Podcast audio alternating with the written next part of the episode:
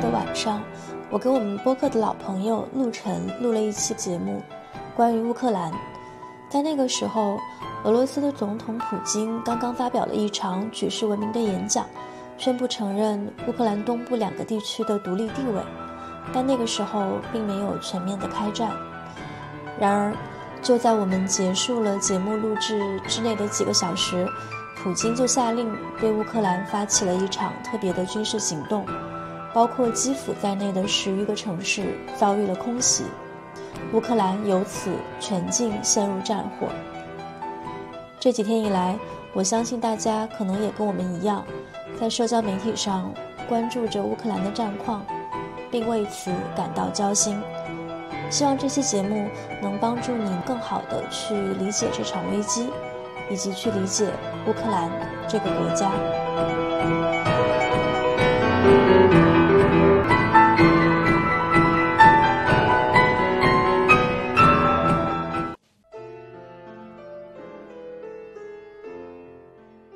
去年十一月底的时候。美国情报部门和乌克兰军方已经把这个攻击的时间具体到了一月底二月初，但当时每一次就是给出这种预测的时候，俄罗斯外交部都会回应说：“你们这个是挑衅。”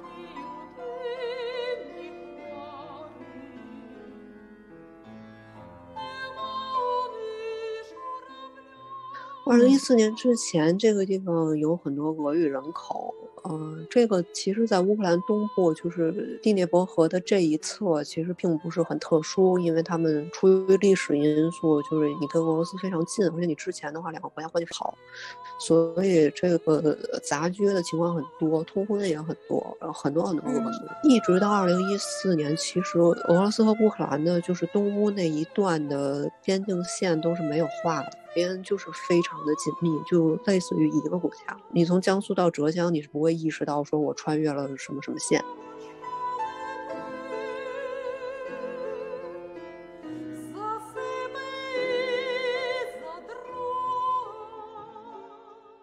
英国是有一个帝国，俄罗斯是一个帝国。嗯，就说英国的这些海外殖民地，它其实不构成这个英国之所以成为英国的一个核心认同的一部分。对，但是俄罗斯周边的这些，它其实就共同组成了一个所谓的这种俄罗斯人或者俄罗斯。对，就是你如果，嗯，如果如果说站在一个帝国的角度，帝国的最大的特征其实应该是意志化，就是因为帝国在不断的扩张。嗯。它里面存在很多不同的部分，很多很多民族，很多很多地区。站在这个就是有很强意志化的这个庞大疆域的这个角度，俄罗斯成为俄罗斯。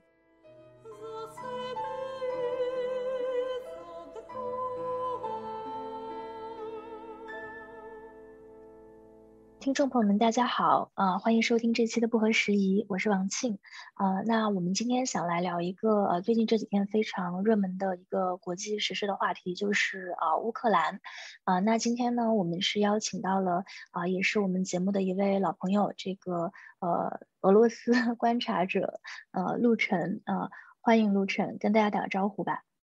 嗯，大家好，我是陆晨，我又来了。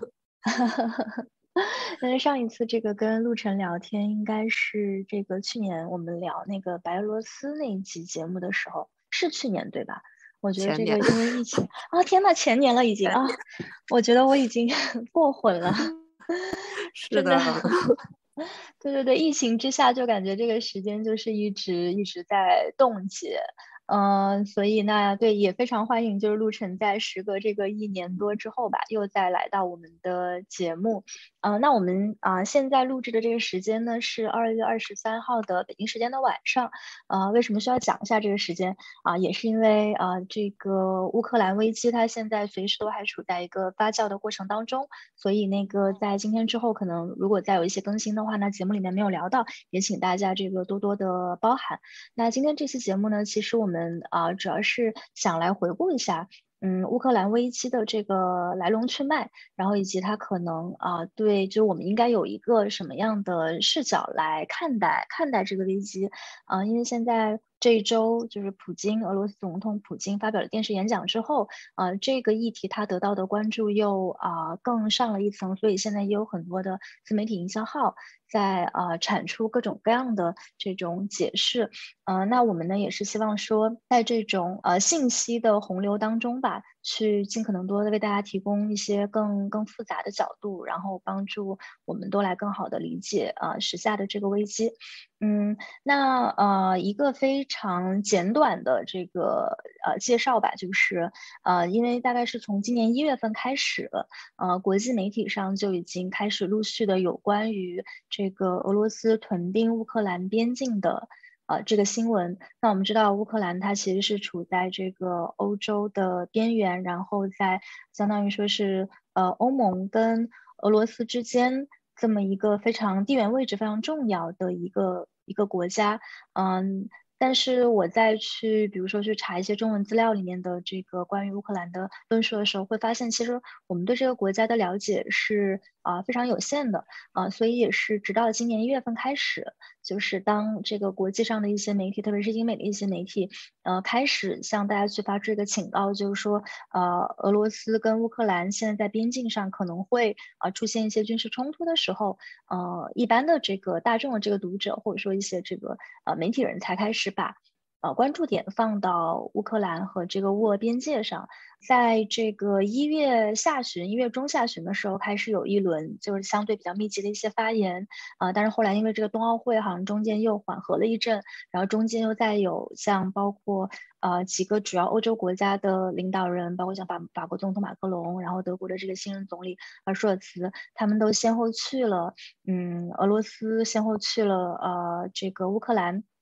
尝试去缓和这个情景，但是这一轮的这些斡旋呢，中间也有一些呃起起伏伏的博弈，直到这个冬奥会闭幕式的第二天，啊，这个普京啊发表了一个电视演讲，然后在这个演讲中啊，他是啊签署了一个法令，就承认乌乌克兰东部的这啊两个地区啊叫做。顿涅茨克和卢甘斯克这两个地区，他们的一个独立的地位啊，随后呢是表示说，俄罗斯将会出兵，将会往那两个地区派遣啊维和部队。呃，那于是这个演讲相当于说，呃，在全世界就也是呃一时激起了千层浪。那长期关注这个事情的朋友，可能不会对这一步的局势啊感到特别的意外，但是我想他在普通的呃观众的心中还是留下了非常深刻的印象，就是普。他坐在他的办公室里，然后相当于说去啊做了这样的一种嗯，有点类似于引战的一些宣言。那现在也有一些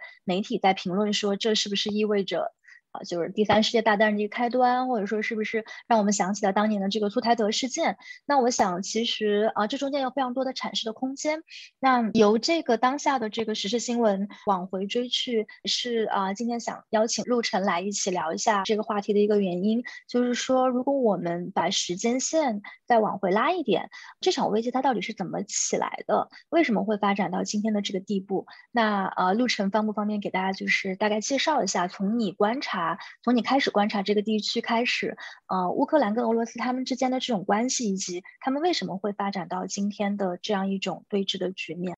我只能说很简略的大致介绍一下。嗯呃，首先稍微纠正一下，就是前面有一个细节，就是这一轮关于俄罗斯屯兵的这个报道，不是从一月开始的，是从去年十月底开始的。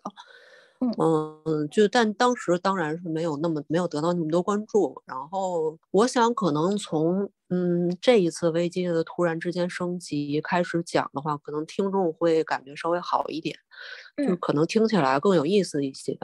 所以就是还讲一下这一轮是怎么闹成这个样子的。然后我们稍微回顾一下前面八年都发生了什么。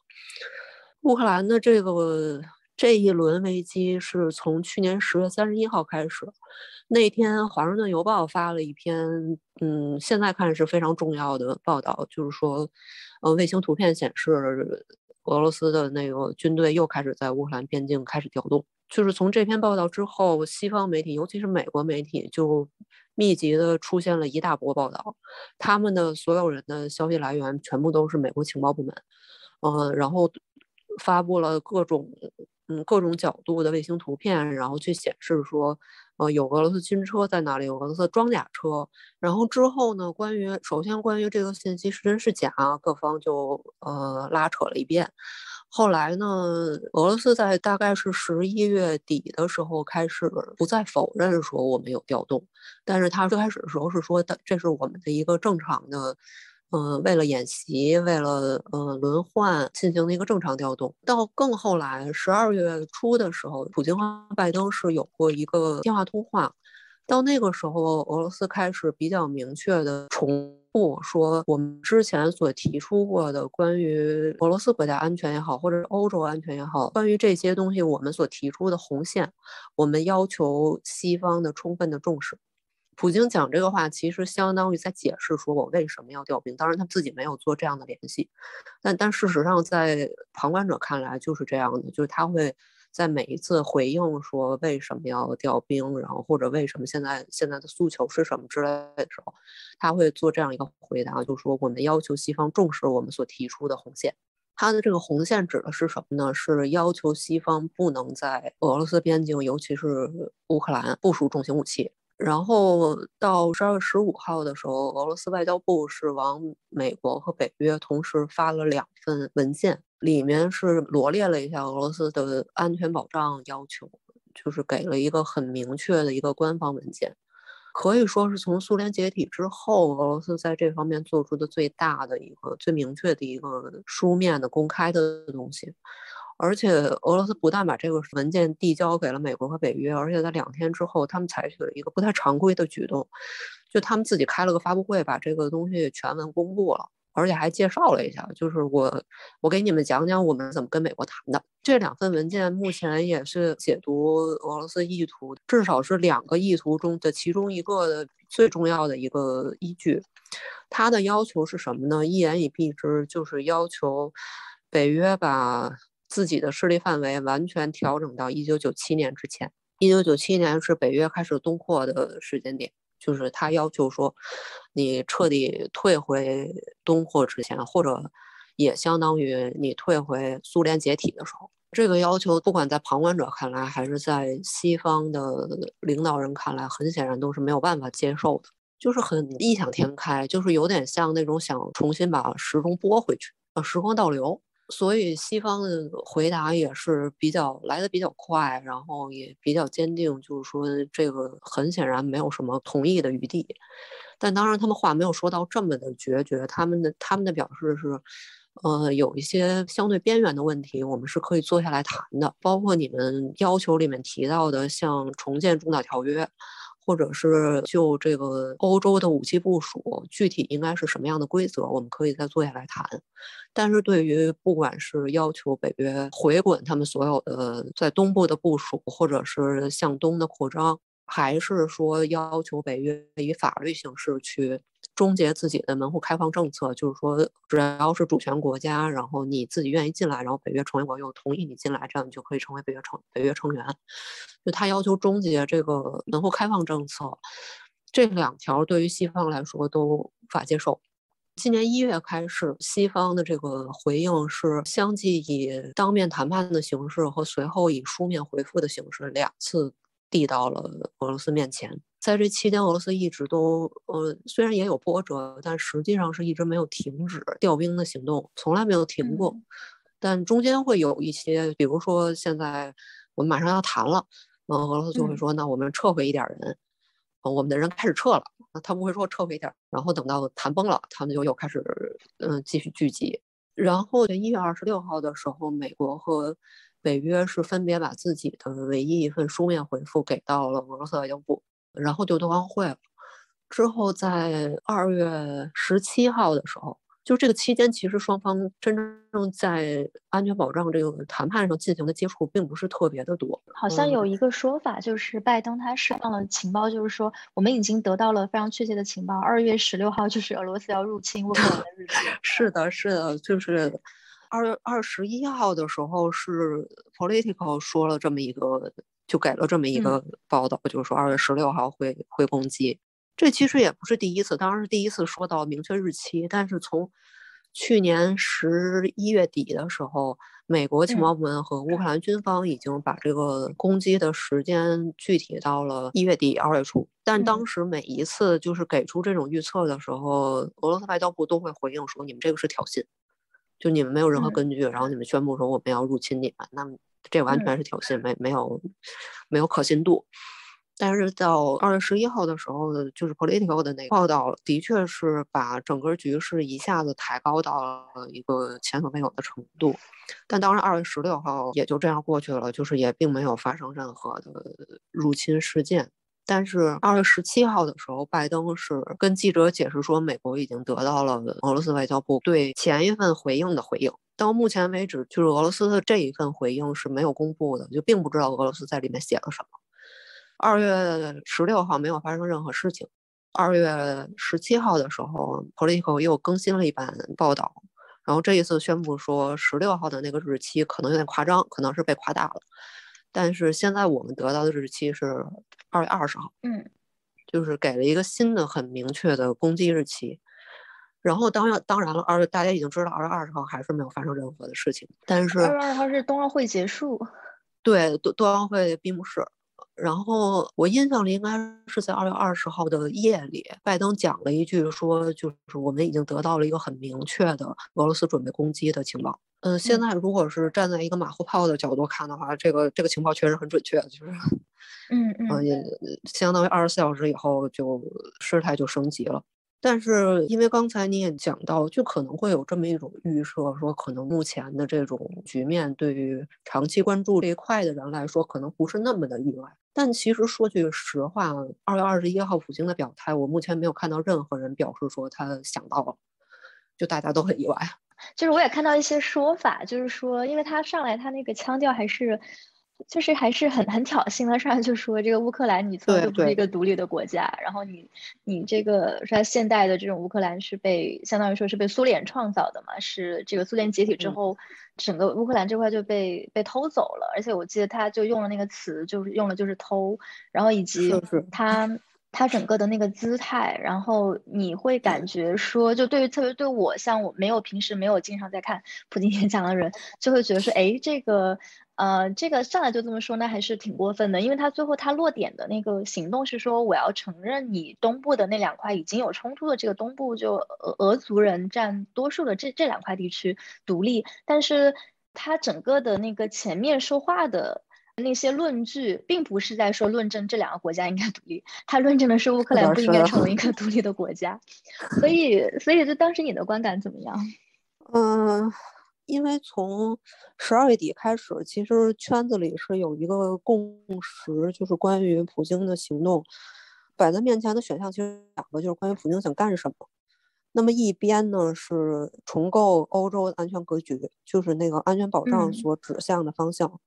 然后另一个当然也始终存在，那就是在乌克兰战局上取得新的成果。这个新的成果有可能是像现在一样，可以解读为巩固在东乌的那两个地区吧。我们现在还不能把他们称为国家，就是巩固那两个地区的俄罗斯的比较明确的控制，或者也有可能是更大的，就比如说在乌克兰那儿取得更多的土地，更有甚者就是攻占整个乌克兰。就是这些，嗯，很显然涉及战争的选项始终都在台面上。但是在二月二十一号之前，就我所见，我没有看到任何人预测说普京会选第二，因为看起来第一个首先更大。其次也很显然更有更有利可图。作为一个政治成果，你如果说能够对你的国民讲说，我们现在重新巩固了我们的安全结构，我们改变了欧洲的安全格局，我们现在处于一个更安全的位置上，这个的得分很显然是比你宣布说我们承认了顿涅茨克和卢甘斯克，这个显然听起来要好很多。而且与此同时，前者的成本比后者也低很多。这是因为，就是如果在二月二十一号之前你去看这个局势，其实它相当于俄罗斯就没有采取任何的实质性行动，但它就可以逼迫西方来谈他们之前不愿意谈的东西，这影很大呀。这个你首先你所有的调动都在你自己自己领土内，这肯定是你主权国家自己的事情。其次你也没造成人员伤亡，你自己是没有损失的。虽然有成本，成本很小，也就是一些军队调动和驻扎的成本，这非常小。你虽然说看起来是非常的有威慑力、有威慑感，但是其实西方也说不出来什么。但是谁也没有想到，他最后选了第二种。二月二十一号从上午开始，是有一系列的边境上的升级的动态出来，包括那两个人民共和国宣布说我们被攻击了，我们怎么怎么样。然后甚至这些异常动态开始的还早于这个时间，应该是在十八号和十九号就已经有相当多的关于他们宣布说我们被乌克兰政府军攻击了，然后我们有炮轰，我们有有伤亡或者是怎么样的。就还挺挺密集的，但是二月二十一号的时候是首先密集的释放了一大波这方面的信息，其次也俄罗斯国防部自己宣布说他们在俄罗斯境内消灭了乌克兰政府军力量。这个事情就非常异常了。当然，就是站在我的角度看，他们这个不管是乌克兰炮击俄罗斯境内的哨所也好，还是所谓俄军消灭了乌克兰的两辆兵车也好，这个很显然都没有什么根据。基辅也全部都否认了这些报道。但是他的信号是明确的，就是俄罗斯打算要干点什么了。然后接下来二十一号晚上的时候，首先直播了安全会议的进行，这个也是非常反常。嗯，常规情况下，俄罗斯的国家安全会议是完全闭门的，就是别说直播，甚至不允许媒体在场。但是二十一号那一次是被直播，当然它也并不是直播，它其实是录播。但无论如何，他把一个国家安全会议以直播的形式放出来了。然后接下来，普京就发表了那个呃非常震撼的关于乌克兰不能算是一个主权国家的那个演讲。仅就那个演讲的内容来说，的确是已经没有那么惊讶，但是他的措辞，嗯，就像你刚才提到，他确实是。如果你只是为了承认那两个共和国的话，你没有必要把前面的话说到这个份儿上。在那个时候看见他发表这些言论，的确大家都意识到我们之前的判断错了。嗯，他放弃了我们之前认为的，就是肯定会选的那个第一个目标，就重构欧洲安全的那个目标，而是选择了几乎相当于就是默认会使用武力的去攻击乌克兰。也就是说，他用自己的行动证明了之前美国喊了四个月的关于俄罗斯有进攻计划的情报是真的。嗯，这个操作也是令人非常的疑惑，就是。不管是俄罗斯的这个屯兵、屯兵、屯兵，最后真的打了，还是美国的这个俄罗斯要打了、俄罗斯要打了、俄罗斯要打了，喊了无数遍“狼来了”的这个这个行为，两边都非常奇怪，就 都都都很异常，就都是之前从前所未见的操作。因为这个目前的局势相当于走向了一个我们花了四个月，然后推来推去，然后并没有多加注意的一个方向。所以这个局面会走到什么地步？其实现在大家也都还没有答案。但目前就我自己来说，我个人觉得，因为考虑到他前面抨击乌克兰的这个调子起得这么的高。然后加上二十二号晚上，他是跟媒体讲说，对于他们承认的那两个新的人民共和国的疆界问题，他认为这个是用那两个共和国打引号的宪法里面所主张的疆界，也就是乌克兰卢甘斯克州和顿涅茨克州的州界。他认为这两个是人民共和国的真正的国界。这两个表态都让人听起来恐怕是有更进一步的军事上的计划，因为现在两个人民共和国的所能控制的领土其实只是那两个州分别的大概三分之一左右，也就是说还有三分之二是需要被打着引号的收收复的。嗯，就是设想一下，如果说最后进展到了呃人民共和国在得到了俄军的帮助以后。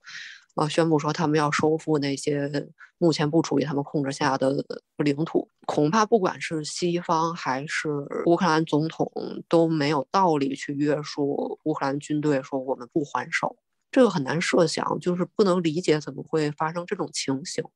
所以我目前个人是比较悲观，我觉得会擦枪走火，呃，甚至不是擦枪走火，可能会正式宣战，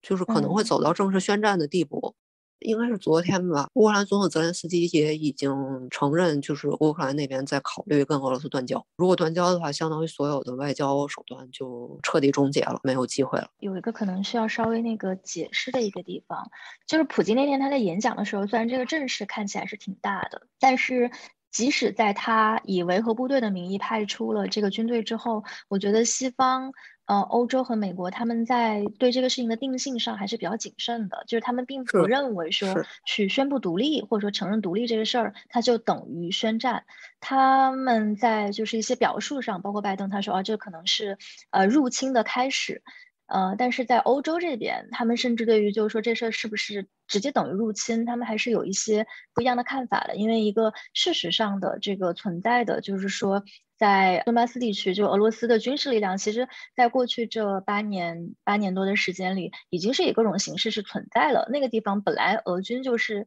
有点像来去自如的这么一个这么一个地带，只不过他可能之前会以别的名义，而不会说我直接就是我直接就是派军。所以啊，现在就是我们在现在这个二十三号晚上的这个时间节点上去看的时候，会觉得说现在是处在一个各方可以去进行阐释，然后来决定是不是要往前还是往后，是要进一步。的这个武力，还是说回到谈判桌上这么一个中间地带在游移的一个一个时间段，所以就是我也是看到中国网络上有一些讨论说，哎，这个泽连斯基怎么在说我还在考虑断交？人家的军队都到这你的国土上了，你还考虑断交？这是不是就太软弱了？但是从这个国际政治的这个角度上来说，他现在确实是处在一个他应该去考虑的一个阶段。我觉得我们可以把那个话题稍微这个往回拉一点。如果要谈这次危机的话，其实就也离不开在二零一四年的时候的，当时就已经爆发过的另外一场危机。然后包括这一次危机当中涉及的一些这个斡旋机制、明斯克协议，然后诺曼底模式，这些都是在二零一四年的那场危机的时候呃被建立起来的这个机制。呃，所以我觉得我们不然也可以就是把时间线往回拉一拉，就是在你。看来，在二零一四年的这个克里米亚危机中，跟今天的这种，它在哪些方向上是是延续的，或者说我们在今天的这场危机中，在什么程度上可以看到当年就是克里米亚危机的这个影子？嗯，当然是直接的一个延续，或者说是更新。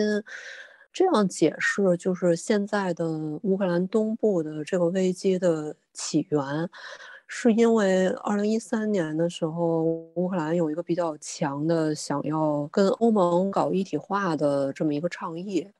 呃，当时也走到了一个比较远的位置，就是马上要签字了。结果呢，当时的乌克兰总统亚努科维奇是，你不知道他是呃被胁迫了，还是突然之间就想到了一个什么新的结论。总之，他一夜之间他就改变了主意。他之前的所有的努力，就跟国民也好，或者是在国际上也好，他都是说，呃，我们想要签这个协议。当然，俄罗斯是很反对的，但是他一直在讲说，我我们想签。忽然之间，就是有一天早上起来，他就宣布说，我决定不签了，我决定去跟俄罗斯一起干。他的这个突然的表态震惊了他自己的国民，然后紧跟着基辅就爆发了比较大规模的抗议。呃，那个时候的确，大家没有想到这个事情会迅这么迅速的演变成一场革命。爆发抗议的时候是二零一三年十月底，大家谁也没有想到，就是因为这样一个非常意外的突发事件造成的震惊之下的这种集会，并没有在几天之内散掉。就是他没有因为说周一来了，大家要上班，或者是冬天越越来越冷了，气温逐渐下降，然后。人数会慢慢变少，他都没有，他就是那些抗议者，他们直接就在街头住下了。这个可是东欧的冬天还是非常冷的，但他们就直接就扎在那儿。呃，也是从这个事情开始，乌克兰逐渐就不再能成为一个俄罗斯能拉得住的国家。嗯，然后他们的局势在二零一四年的二月，也是二月，也是这个日期，就是二月二十二号，二月二十一号的夜里发生了一个剧烈的升级。当时的那个触发事件是因为抗议者变得越来越激动，也可以说暴力。总统亚的科维奇在二月二十一号的晚上做了一个非常突然的决定，他决定要逃离基辅，然后他就跑了。于是基辅就变成了一个没有总统的城市，然后它迅速的就被抗议者占领了。也从这一天开始，俄罗斯发现，首先你你支持的总统弃城而逃这个事情是很难说说通的。也导致俄罗斯彻底失去了对于乌克兰这个国家的控制。因为在当时的那个那个情形下，俄罗斯是一个你即使想要从当时的基辅找到一个新的对话者，你都找不到的一个局面，你不知道应该找谁，所以也相当于是在接受了这个国家已经拉不住了的情况下，俄罗斯做了这么一个决定，就是我们要先保住克里米亚。克里米亚的这个历史地位，咱们就先不展开了。总之，俄罗斯一直以来认为它是俄罗斯领土。并且俄罗斯的军队也一直都停留在克里米亚，就这个地方的主权归属，从国际法上来说当然是不合国际法的。但是站在个人感情的角度，或者说站在俄罗斯民族感情的角度，我个人觉得可以理解。这个也是俄罗斯人他们会反复强调的，就是只有克里米亚才是拥有这种地位的地区。对于俄罗斯来说，它的确是牵动着民族感情和历史记忆的一个地方。所以当时普京宣布说他要吞并或者说使克里米亚回归的这个决定，虽然在当时来说看起来也是非常大胆，然后完全无视国际法的一个举动，但在他们自己国内其实仍然是可以可以理解而可以预想的。那与此同时，克里米亚的特殊性就是达到了这种程度，哪怕在二零一四年。哪怕在就是那样一个乱局当中，克里米亚首先宣布说我要入俄，而俄罗斯也接受了。在这种情况下，他的成功仍然不可复制。俄罗斯在吞并克里米亚的时候是没被一枪一弹，没有死一个人的，他直接他就接收了这个地区，认同感还是挺强的。就对认同感是非常强的，而且在俄罗斯国内，他们对克里米亚的认同感也非常强。嗯，就是尽管这个东西招来了制裁，招来了很多财政上的压力，然后可能也有很多就是，嗯，国际关系上，因为他们毕竟很多人在乌克兰也有亲属，有很多家庭关系和私人关系上的冲击。但是无论如何，克里米亚回归对他们来说是一个大喜事儿，这是一个非常重要的历史事件。不管国外的观察者对这个事情怎么抨击和反对，我个人始终觉得这种民族感情至少是应当应当理解的，就是应当重视起来。他们的确觉得这个地方是一个非常重视的、非常重要的，应该归属于他们的地方。普京能够看到这一点，而且就是打准了这个点，你不得不说他还是非常有战略眼光。就只有这个地方，你对一步拿下来，然后你是可以在国内得到一个非常热烈的回应的。嗯，哎，所以如果就是简要说的话，为什么克里米亚对俄罗斯人来说有这么特殊的一个地位？它是有非常强的历史感情在里面，而且它有很重要的文化上的地位。就是你如果读俄罗斯的文学的话，你很难在这里面绕开克里米亚。很多人应该都在里面读过，不管是，呃，叶卡捷琳娜大帝的那个波江金将军也好，或者是更靠后普希金在克里米亚度过的时光，或者是苏联时代，我不知道大家有多少人看过《大师与玛格丽特》。《大师与玛格丽特》里面也是克里米亚仍然是作为一个非常重要的、遥远的、美好的度假地点出现的。与此同时，俄罗斯人自己的每一个人的青少年时代的暑假，几乎都是在克里米亚度过的。哪怕那个时候，就是你对于现在的年轻人来说，那个时候克里米亚是乌克兰的克里米亚，但这个不影响。他们仍然是在那儿度过他们少年时候的美好时光，就是这是一些非常日常和潜移默化的一些影响。而且你如果从历史上来看，一九五六年赫鲁晓夫把克里米亚送给乌克兰的时候，其实对于俄罗斯人来说是一个挺难理解的决定。嗯，就的确很难理解，就是你作为一个彰显友谊的礼物，你为什么要送土地呢？就是他们是有这个，对他们是有这个疑问的。首先，克里米亚那个半岛，它是俄罗斯黑海舰队的所在地。就这句话的意义，并不只是说那块有俄罗斯军队，而是意味着其实这个半岛上的经济也好，社会生活也好，是围绕着这支军队组织起来的。在塞瓦斯托波尔，尤其是这样。就是它几乎就是一个军队之城，可以设想一下，就是类似于，比如说我们的大庆，就是你如果说把油气从那个地方剥离开，大庆还剩下什么，就有点这个萨斯托波尔的，嗯，这个依托就是黑海舰队。所以对于他们来说，的确这个地方也是有很强的现实基础，就是那边大量的俄罗斯人在那里生活工作，而且可能是几代人都在那儿生活工作，因为黑海舰队的存在。所以克里米亚的位置，我直到现在仍然相信它是不可复制的，也不可代替的。那你觉得，就是这一次，刚才我们也聊到，就是说在顿巴斯的这一次的这种争论当中，包括其实现在这个顿巴斯，它在过去这个半年中也一直是处处在一个半打仗半战争的这样一个冲突的状态，然后包括。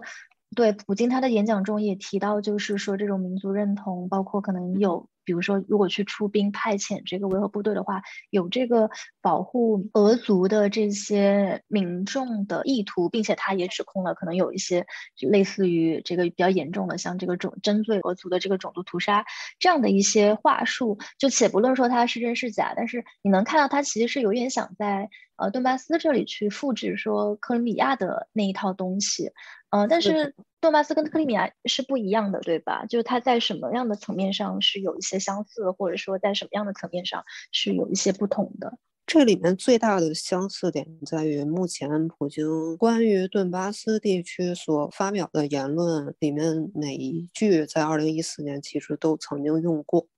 嗯，有就是不管是保护讲俄语的人口也好，或者是阻止对于俄族的种族灭绝也好，所有这些都用过。而最大的区别也正在于此，因为二零一四年的时候，在克里米亚入俄以后，实际上在顿巴斯地区，就是正是在顿涅茨克和卢甘斯克这两个地方举行过跟克里米亚同样的，就是要求独立的公投。如果熟悉克里米亚的那个事件的话，会知道这个独立公投的下一步就是宣布我们要加入俄罗斯。但是在东欧的这两个地区，在顿涅茨克、卢甘斯克，尽管搞了独立公投，并且结果也跟克里米亚一样，呈现出了。我们多数人支持独立，所以我们现在单方面独立了这样一个结果。但在他们递交说我们想要加入俄罗斯的这个意向的时候，其实俄罗斯是拒绝了。嗯，就是他当时的反馈是说，你们是乌克兰领土。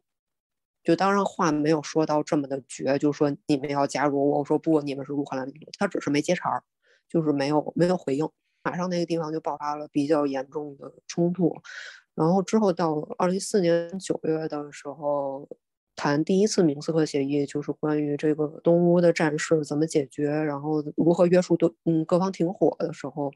就已经开始对。顿巴斯地区的主权归属开始模糊化，然后到二零一五年的二月谈第二次明斯克协议的时候，这一次的协议文本里面就有很明确的规定，说首先我们尊重乌克兰的主权和领土完整，其次顿涅茨克和卢甘斯克是作为乌克兰领土的一部分。得到指认的这个立场一直维持到上个星期，嗯，就是直到二月中旬的时候，当时俄罗斯国家杜马递交了一个，就是要求普京考虑说我们正式承认这两个人民共和国的主权的。那么一份呼吁的时候，普京的回应仍然是认为这个事情首先跟明斯克协议的规定有明显的抵触，其次他相当于牺牲了外交渠道仍然有的潜力，所以他决定先搁置它。这是上个星期的事儿，但是到二月二十一号的时候，他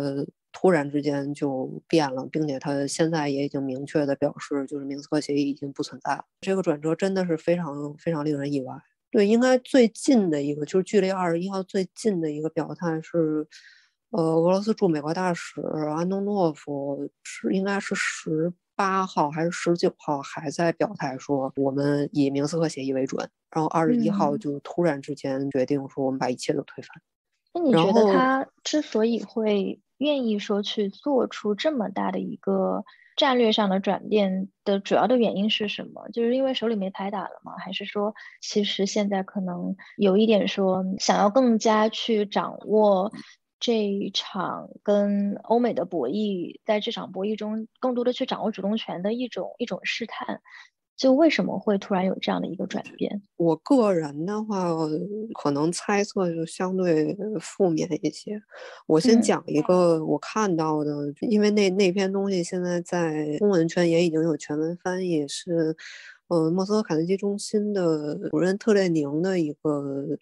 哦，我看到了。嗯，对，他是说，他认为这个承认是相当于一个寓意先扬的一个手段，他的目的是我控制风险，而不是挑起风险。就是我先把这个事情一步到位的做到这一步，然后我接下来再去慢慢的转换。但我个人是在看到他这个表述之前，我从来没有想过这个角度。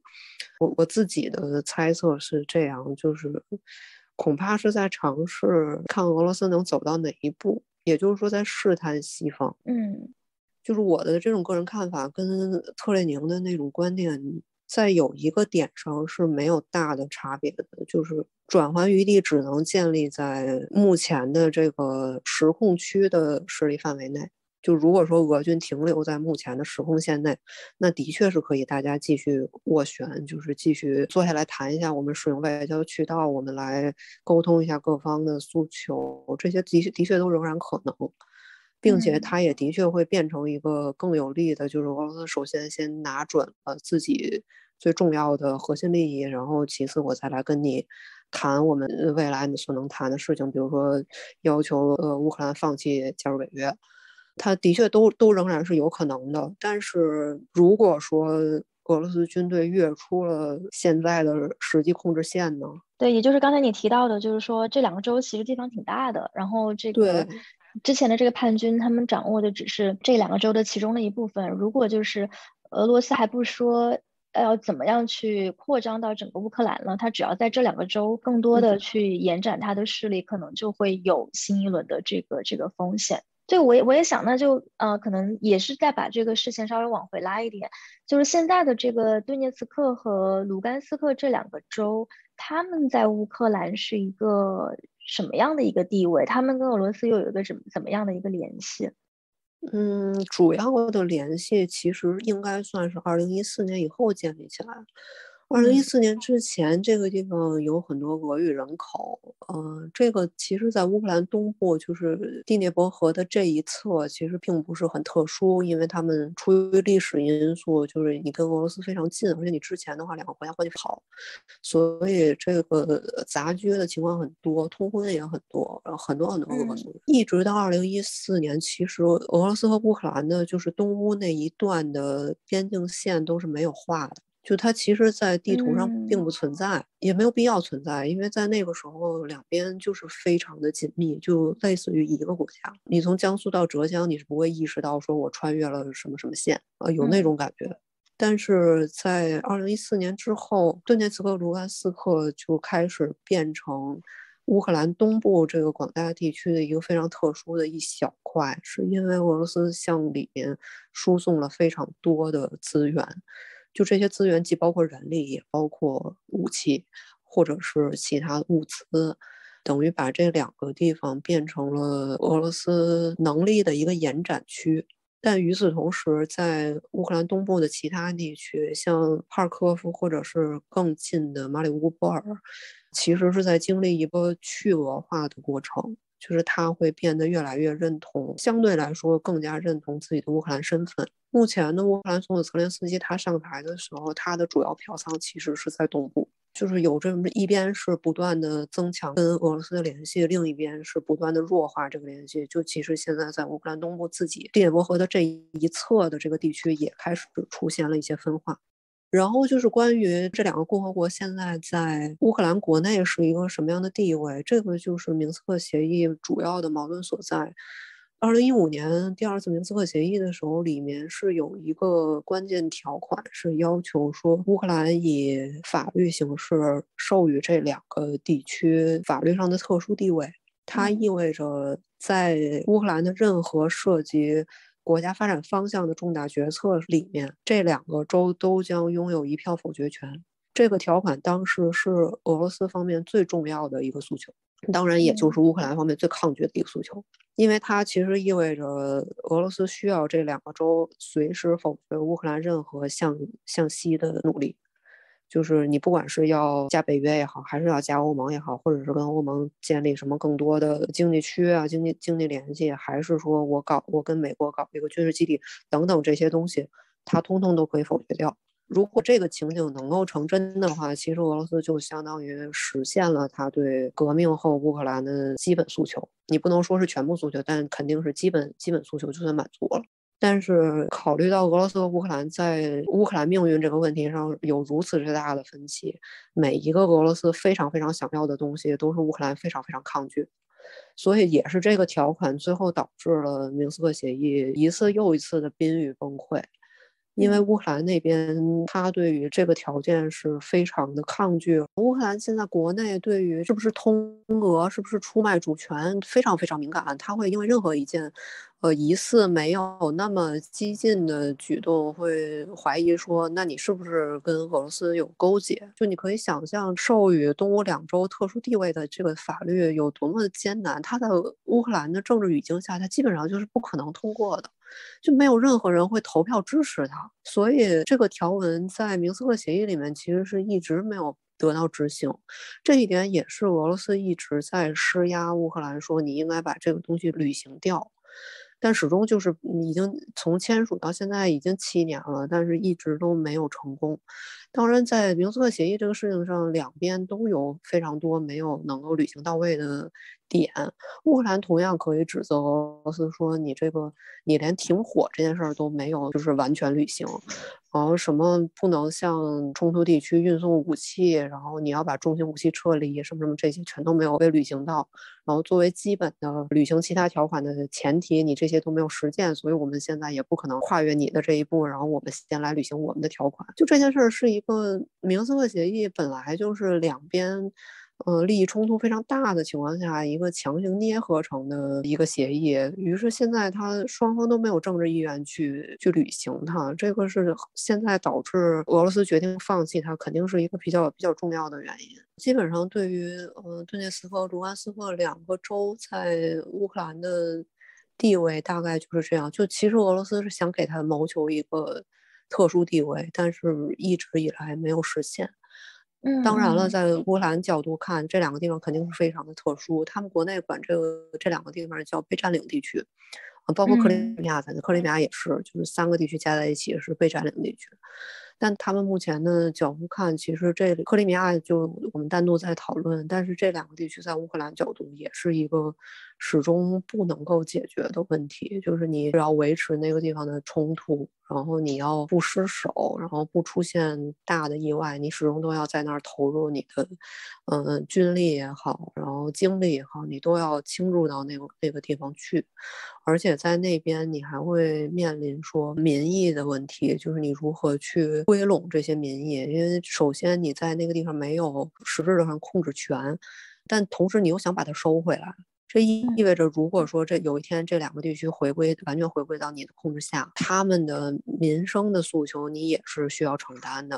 然后他们的民意的问题你也是需要处理的。如果说这两个地区呃回归到乌克兰控制下，而他们其实是几百万非常非常支持俄罗斯而反对乌克兰的公民，这个对乌克兰来说也是非常可怕。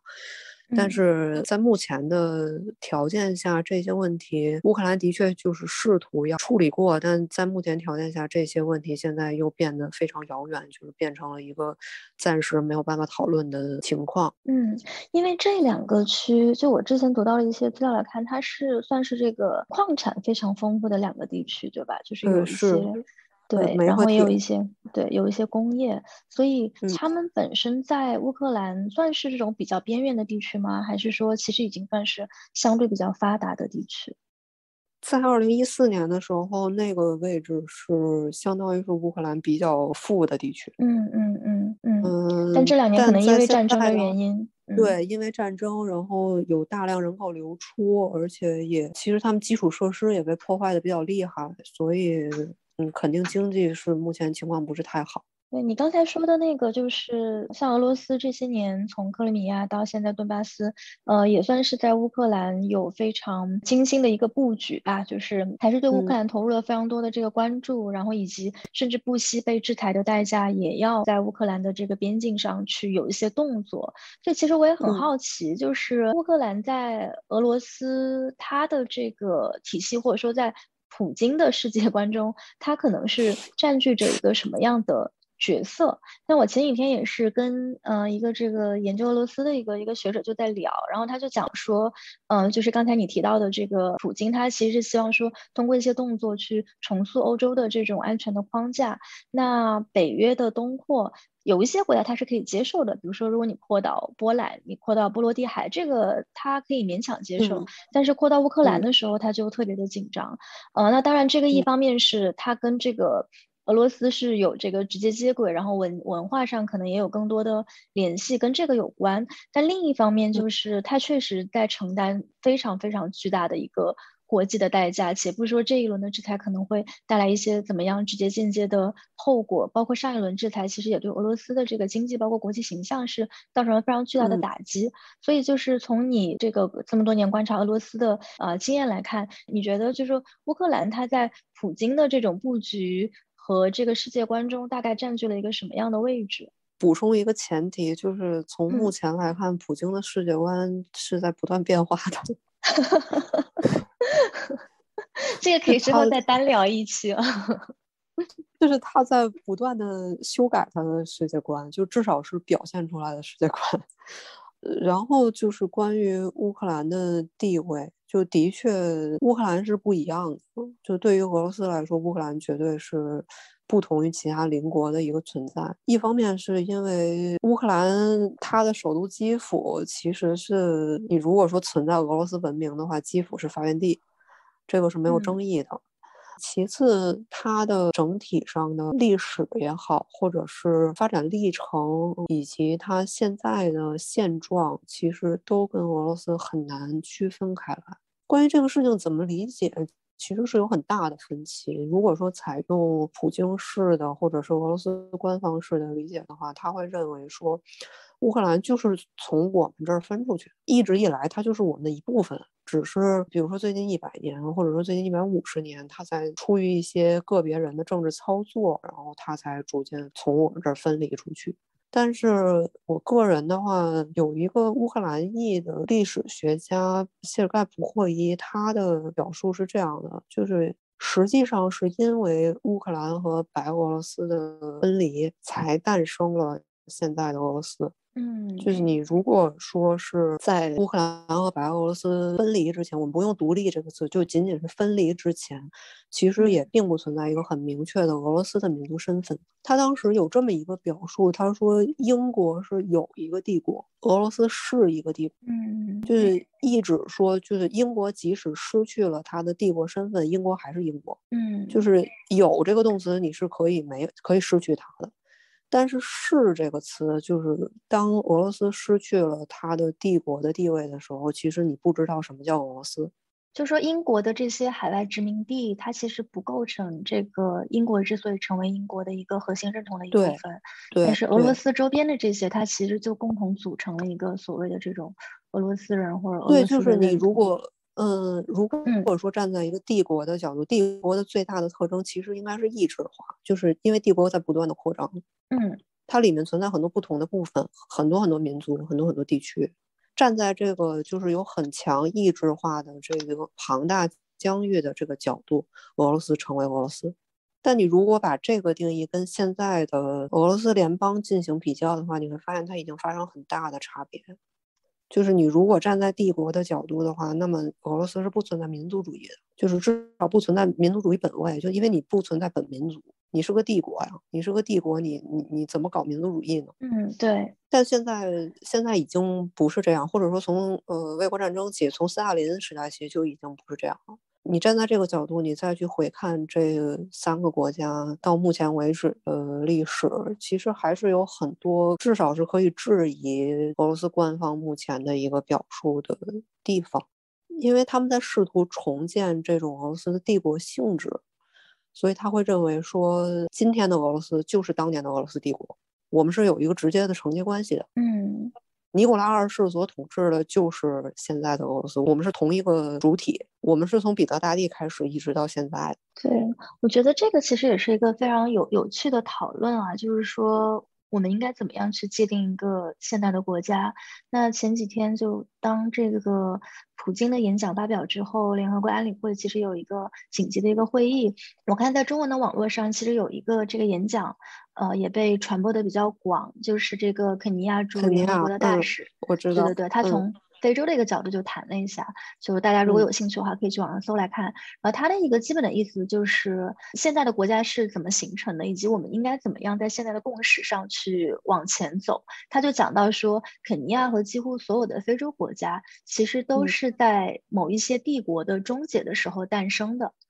然后所以非洲的很多的边界，它虽然是由这个殖民者划定的，但是，呃，这些边界的划定呢，它也让很多的古老的民族都因此而分裂。但是呢，就是非洲的国家，如果你想要往前走的话，你不能够沉浸到这种怀旧的情绪当中去说，哎，我们是一个多么古老的民族，而是应该在现代的这个基础之上去啊，选择尊重联合国宪章的一些规定啊，去选择和平，然后去一些。别的形式与邻国的同胞相融合、相连接，比如说你可能不一定非要去成立一个国家，但是你可以在比如说像非洲联盟这样的一个跨国的机制下去再实现进一步的共融。那我觉得这个其实也是很有趣的一个视角，特别是因为它是有。非洲一个肯尼亚这样的国家提出来的，但我不知道，比如说像这样的一个关于说我们今天再去定义国家的时候，我们应该遵从什么样的基础？我们应该尊重什么样的现实？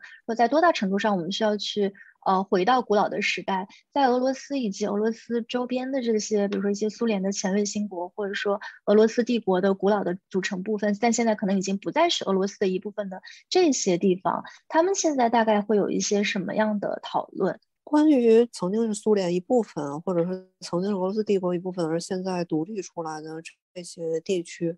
我是问过几个，就私下问过几个朋友，嗯，我目前为止没有接到过是另一种回答，但他们的回复都比较的一致，就是我们当然不会怀念苏联，我们现在是一个自由的独立的国家。就是我们并不想当其他人的一部分。这个回答当然是非常民族主义本位，就是他会认为说我们自己民族，我们现在有了我们自己的国家。嗯，但是事情在俄罗斯的话是有截然相反的两个方向，因为他们作为一个有帝国历史的现在的一个法律主体，肯定有一些人会怀念当年的帝国。就是他们会认为说，那是我们的历史荣光，那是我们需要追求的东西。与此同时，也存在另一个和其他邻国相似的潮流，就是我们只要我们俄罗斯自己的地方。也只要我们俄罗斯自己的人，嗯，重建一个民族主义国家，就是在帝国的废墟上重建一个民族主义国家。但目前的话，这两派人里面，很显然，就俄罗斯官方是逐渐的倒向了前者，就是更倾向于去回顾历史上的。我其实特别不愿意用势力范围这个词，但是我现在没有找到能够替代它，就是想要重建自己的那种可以说是地缘上的影响力吧。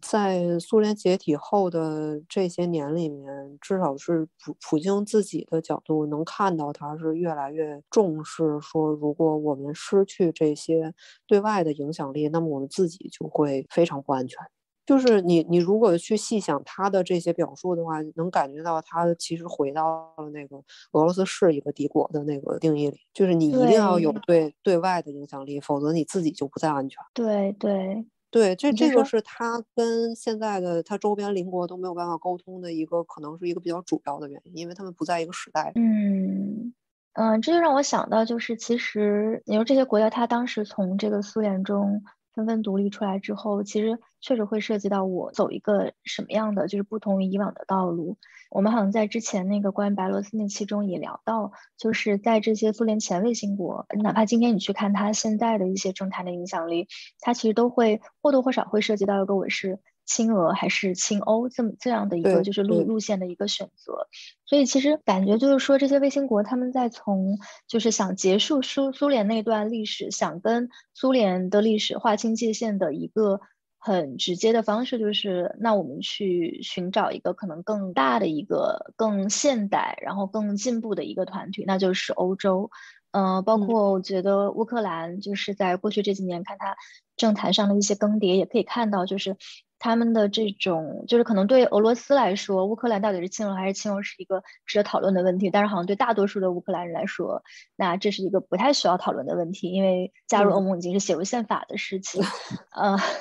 嗯，那我自己的感觉就因为在欧洲这边也确实是感觉说这样的一份善意其实也没有被欧盟给兜住。可能也是有，也有很多各种各样的原因，包括你加入欧盟，欧盟的东扩，现在在欧盟的内部，它也是一个争争议很大的原因，就是我们到底想要一个什么样的欧盟？我们从最开始的就是西欧的这些这种煤钢共同体，然后现在逐渐东扩东扩，欧盟是不是已经大到一个有点失去它原来的这种？特质的一个过于庞大的一个实体，然后再加上乌克兰的一个特殊的位置，就是它跟比如说跟像什么马其顿呀这样的一个国家还不太一样。就乌克兰它就是欧盟跟北约去对冲的一个前线，所以某种程度上我也会觉得像这样的一个国家，嗯，他们自己的命运其实也还蛮悲剧的，就是。它虽然这些天就是俄罗斯的这个兵就是屯在乌克兰的边境上，但乌克兰他们说实在的，其实并没有足够的这个实力可以真的坐到谈判桌上去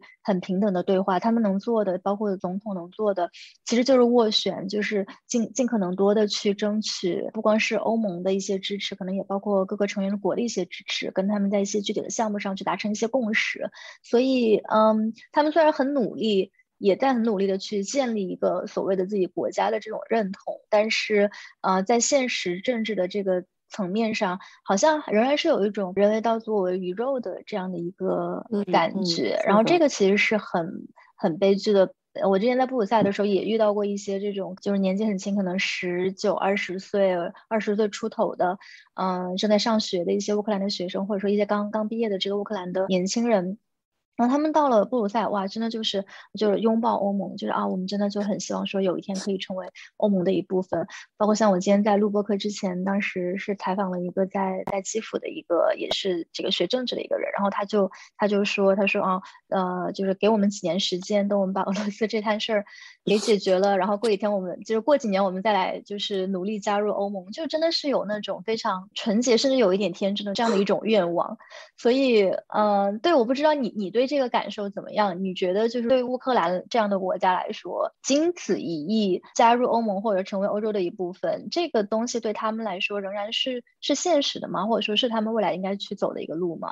比较短期内，就是十年或十五年内，恐怕是不太现实。嗯，因为我差不多十年看下来。苏联解体至今，普京上台至今，如果说有足够实力能够逃离俄罗斯的那些国家和地区，他已经成功了，他已经结束了他的逃亡。比如说，最近的一个例子是摩尔多瓦，嗯，就当然他还没有完全的完成，但其实已经算是百分之九十了。其实原则上，俄罗斯是反对任何他的前属或者说属国也不太合适，就是前苏联加盟国和卫星国去尝试跟西方站到一起。但是从最开始的波兰和波罗的海国家也好，到现在的塞尔维亚、摩尔多瓦、中东欧那一片地区也好，就是它其实际上能够，如果说有它的反对不起作用的地方，那么他们现在都已经。至少是成为欧盟的准成员了。嗯，而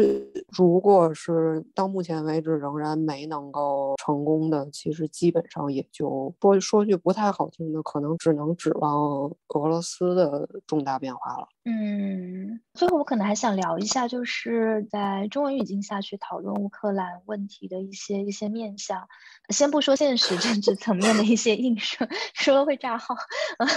就是如果从这个文化层面上来说，我会感觉其实乌克兰它也不算是一个离中国的大众就心理距离非常遥远的一个一个地方，因为每隔一段时间，其实你就会看到一些我觉得跟乌克兰还比较有关的一些文化现象。那最近的其实是关于这个乌克兰的新娘。那其实历史上看，嗯，乌克兰它本国的这种呃文化其实还是有非常丰富的一个历史，包括果戈里啊，然后很多的非常著名的一些俄罗斯的文学，呃，他们都在乌克兰。有有留下印记。中国观众可能最熟悉的这个来自乌克兰的这个文化作品，是可能当年在所有的社会主义国家都非常流行的一部名著，叫做《这个钢铁是怎样炼成的》。他那个作者就是奥斯特洛夫斯基，他本人也是这个乌克兰人。到了欧洲之后，我就问欧洲朋友是不是知道这部作品，但是几乎都没有什么人知道。所以我觉得他应该可能还是一个比较呃社会主义的一个一个现象。那所以其实。嗯，我觉得文化上其实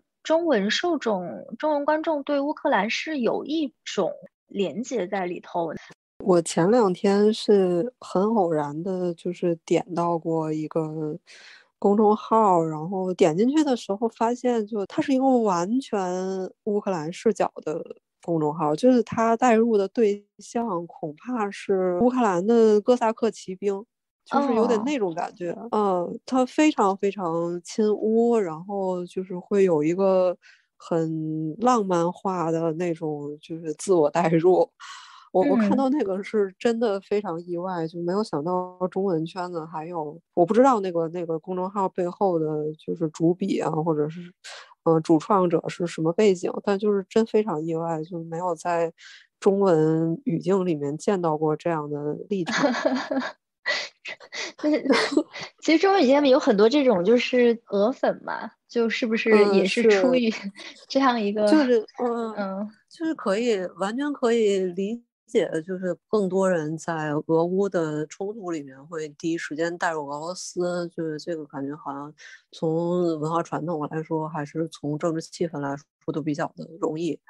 但是其实我自己的感觉，一四年乌克兰危机最开始爆发的时候。很多人是不知道乌克兰具体是什么情况的，就那个时候的舆论要一边倒的多。很多人是会觉得，那俄罗斯都已经话说到那个份儿上了，俄族被种族灭绝了，遭遇了很多恶性的事件，外加乌克兰其实历史上又有一一段就是关于他法西斯分子会在乌克兰有很强的文化影响力的这个这么一段时期，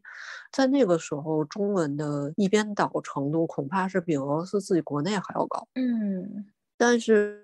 现在已经八年了，八年里面，我我感觉上，其实乌克兰在国际政治里面的曝光度的增加，其实是增加了中文中文读者对他的认识，就是有更多人。会知道乌克兰文化上也好，或者是社会上也好，是一个什么样的情况。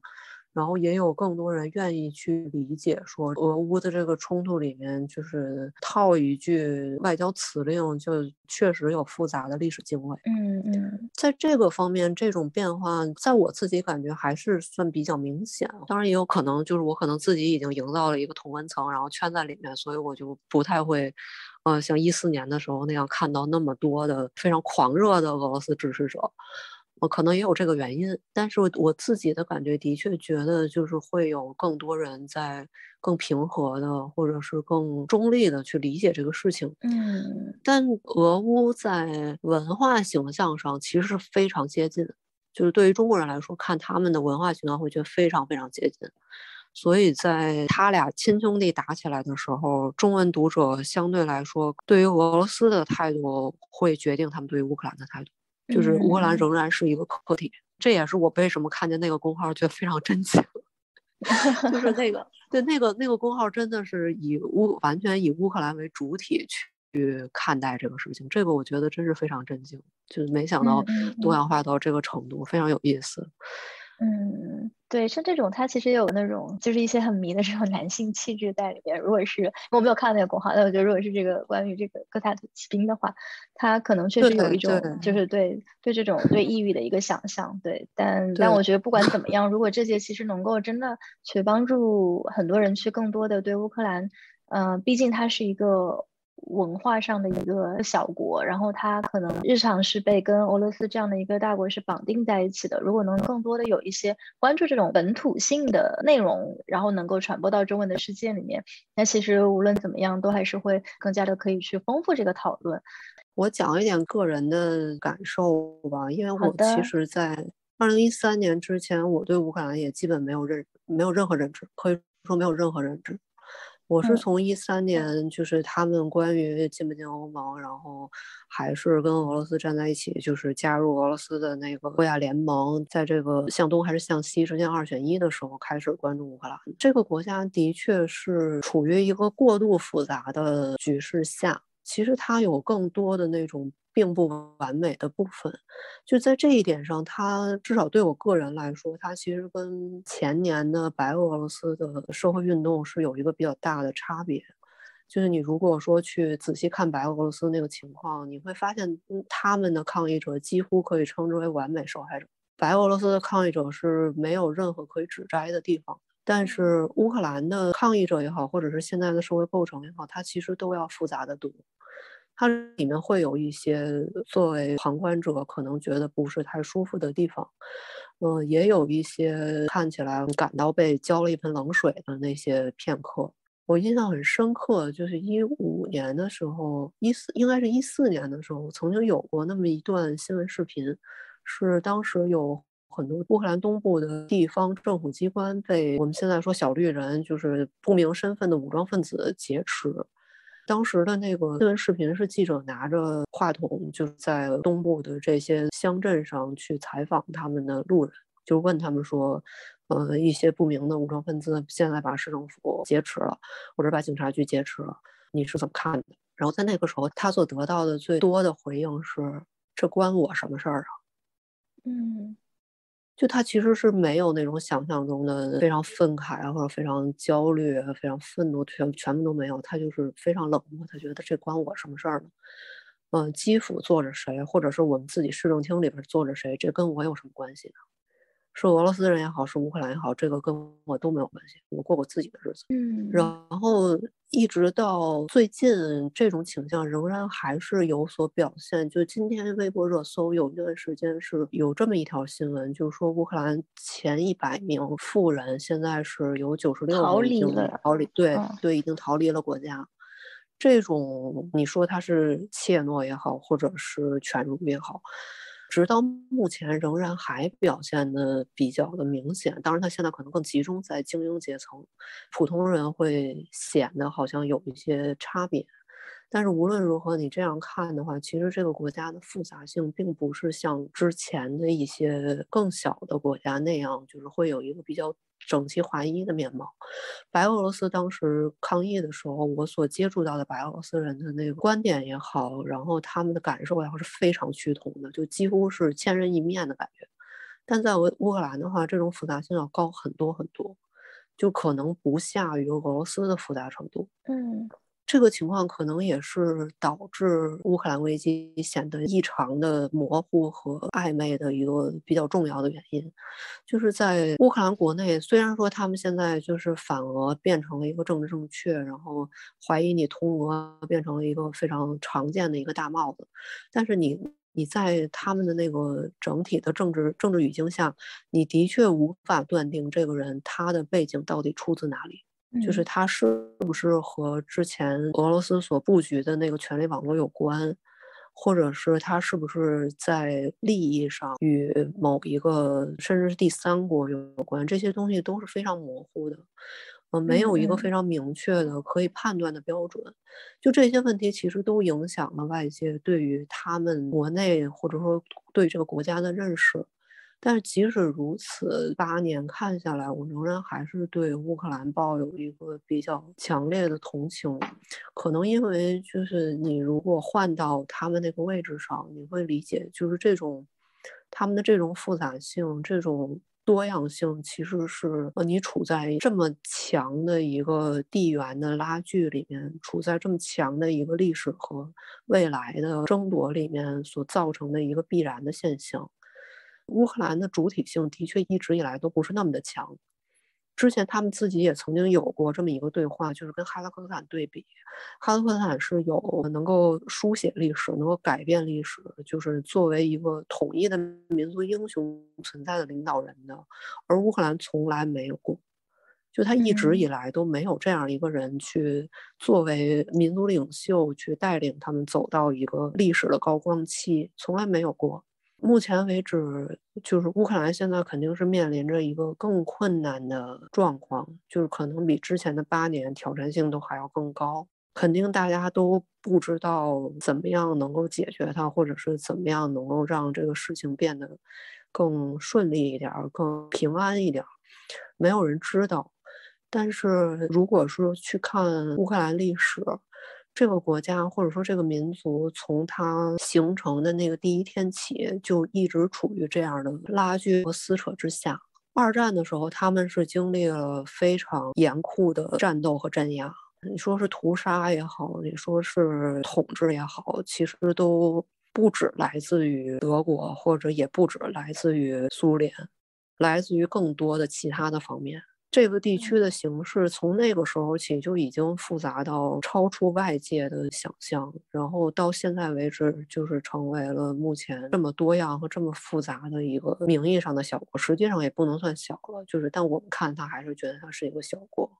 然后这么多年，虽然说嗯有这么多的不利因素，他还是在争取说我们希望我们能够独立，我们希望我们能够自自己选择我们自己的路。就可能是出于这么一种，可能甚至有一部分是可以归为天真的一种同情，然后你会觉得他们的挣扎和他们的努力仍然是值得去关注和同情的。肯尼亚的那个表述，我的确觉得对于乌克兰来说也有类似的历史上的意义吧，就是来自于它那么复杂的民族形成史和国家发展史。他的确也经历过非常接近于非洲的那那么严重的人道主义灾难，而且不是一次，也不是两次，可能是长达几十年。那么现在这个国家仍然在作为一个国家在争取自己的未来，无论如何都希望他们能够成功。嗯。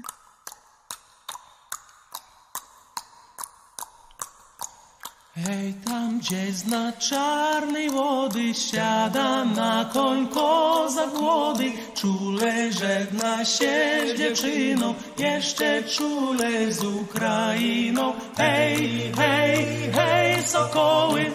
omijajcie góry, lasy, doły. Dzwoń, dzwoń, dzwoń, dzwoneczku, mój stepowy skowroneczku. Hej, hej, hej, sokoły,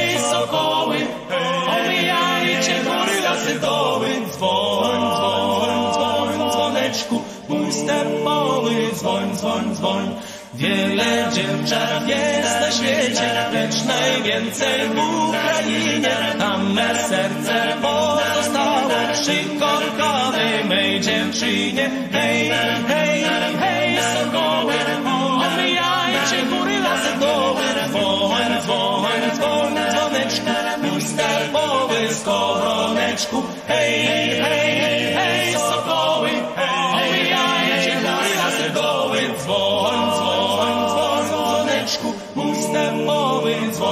dzwoń, dzwoń, dzwoń. Żal, żal za dziewczyną, za zieloną Ukrainą, żal, żal, serce płacze, już się więcej nie zobaczę, hej, hej, hej, sokoły, omijajcie góry lasy doły, skowroneczku, hej, hej, hej, hej,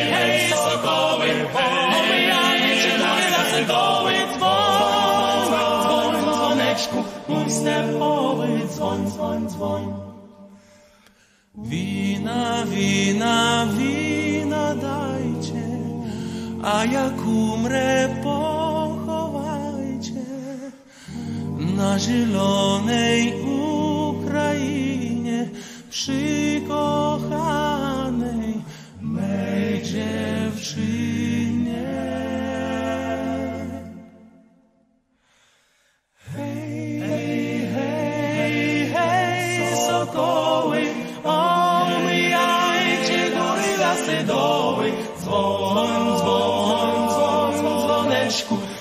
степами скоронечку, гей.